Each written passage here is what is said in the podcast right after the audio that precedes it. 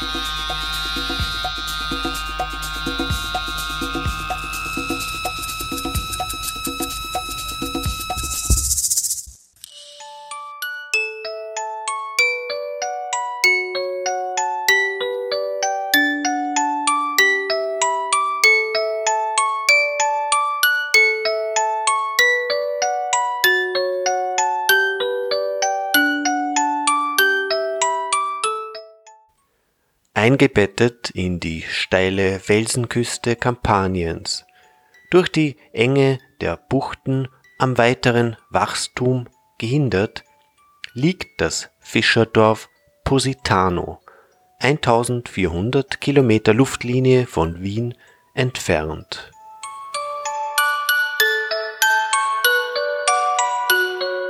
Positano, das ist wohl aufgrund seiner einzigartigen landschaftlichen Lage mehr Theaterkulisse als Gegend, nur eben doch keine Illusion.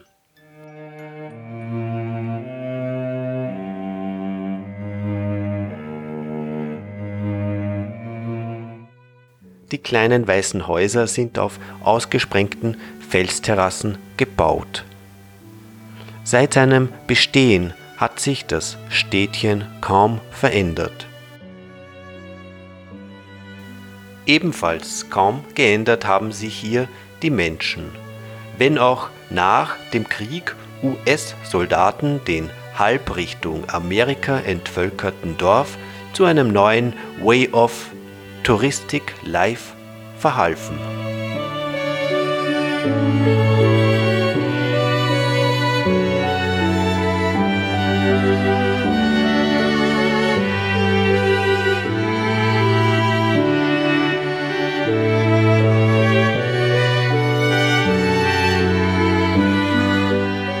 Schon nach der Jahrtausendwende waren hier die Sarazenen eingefallen. In vielen blutigen und unblutigen Schlachten hinterließen sie ihre Spuren.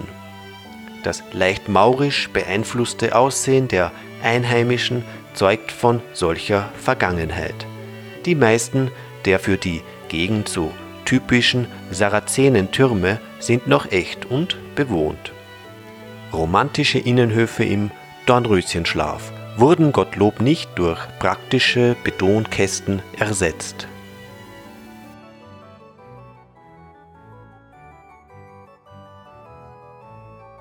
Das bunte Häusergewürfel am Golf von Salerno ist zwar als Modeort beim Jet Set nicht mehr in, dafür aber bei Künstler und Reiseprofis umso beliebter. Positano ist durch die kleinen alten Hotels dem Massentourismus eher feindlich. Vieles, was sonst zum Standard der Reisebranche zählt, wird der Sporturlauber in dieser Gegend vergeblich suchen. So kann man zum Beispiel weder reiten noch Tennis spielen. Gerade derlei touristische Ungenormtheit aber hat von der Jahrhundertwende bis in die Zeit vor dem Zweiten Weltkrieg schon immer Künstler und Romantiker angezogen. Filmprominenz von damals wie etwa Greta Garbo oder Charlie Chaplin wurden dann in den 50er Jahren von Gästen mit Klatschspaltenwert abgelöst.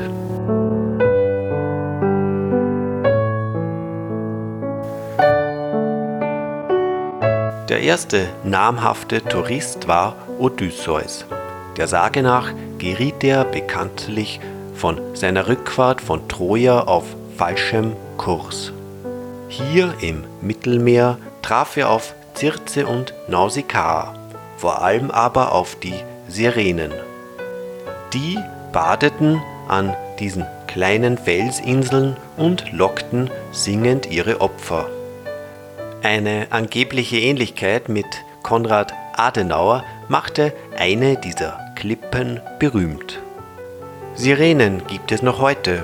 Sie weilen nicht zu dicht gesät am örtlichen Germanengrill. Und so mancher Azzurro kriegt dämmerige Belladonnenaugen, wenn das deutsch-britisch-österreichische Fräulein Wunder die Sonne anbetet. Nostalgisch also an alte Tradition gekrallt. Amore und Dolce Faniente. Vorbei mit dem süßen Nichtstun ist es allerdings, wenn man den Strand verlässt. Autos müssen schon lange vor Stadtkern und Meer Halt machen. Und wenn auch nicht die Treppenwitze hier erfunden wurden, so erklang doch der sehnsuchtsvolle musikalische Ruf nach einer Seilbahn erstmals in Positano. Es gibt sie natürlich immer noch nicht, dafür aber echt südliche Erfrischungen für den müden Wanderer und für die Verliebten, nicht nur der jüngeren Jahrgänge. Positano war einst Hochburg der Maler. Diese Zeit ist längst vorbei. Eine Hochburg der Sommermode ist es heute noch. Hier wird der Großteil der Freilufttextilien erzeugt. Zahllose Boutiquen säumen die Pfade und natürlich auch die ungezählten Treppen. Genäht wird wie vor 100 Jahren für wenig Lohn mit der Hand. Natürlich macht das Faulenzen und Treppensteigen hungrig. Eine neapolitanische Erfindung schafft Abhilfe, die Pizza. Ein klassisches neapolitanisches Gericht. Eine wichtige Zutat ist der Teig. Dazu ein Tipp: Kneten Sie in den herkömmlichen Germteig einen Esslöffel Olivenöl. Eine typische Pizza Margherita besteht aus Tomaten, Mozzarella und Basilikum. Ein Schuss Olivenöl rundet den Geschmack ab. Zum Nachtisch Mozzarella dieser typische italienische Käse wird in dieser Gegend aus Büffelmilch gemacht. Die Bäuerinnen würzen den Käse nach uralten Familienrezepten, bevor sie ihn kneten und walken. Zuletzt wird die Köstlichkeit geformt und an der Luft getrocknet